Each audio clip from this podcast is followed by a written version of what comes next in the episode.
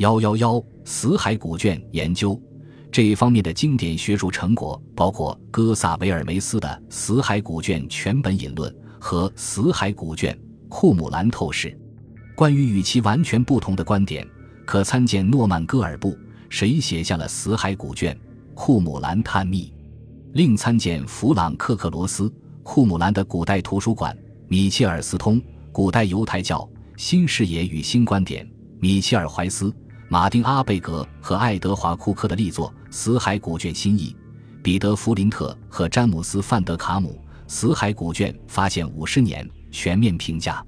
关于耶路撒冷城本身，最新的优秀研究成果有李列文《耶路撒冷第二圣殿时期城市画像》、西门·戈德希尔《耶路撒冷怀旧之城》和《耶路撒冷圣殿》。重点参见西门瑟贝格、蒙特菲奥罗《耶路撒冷记事》。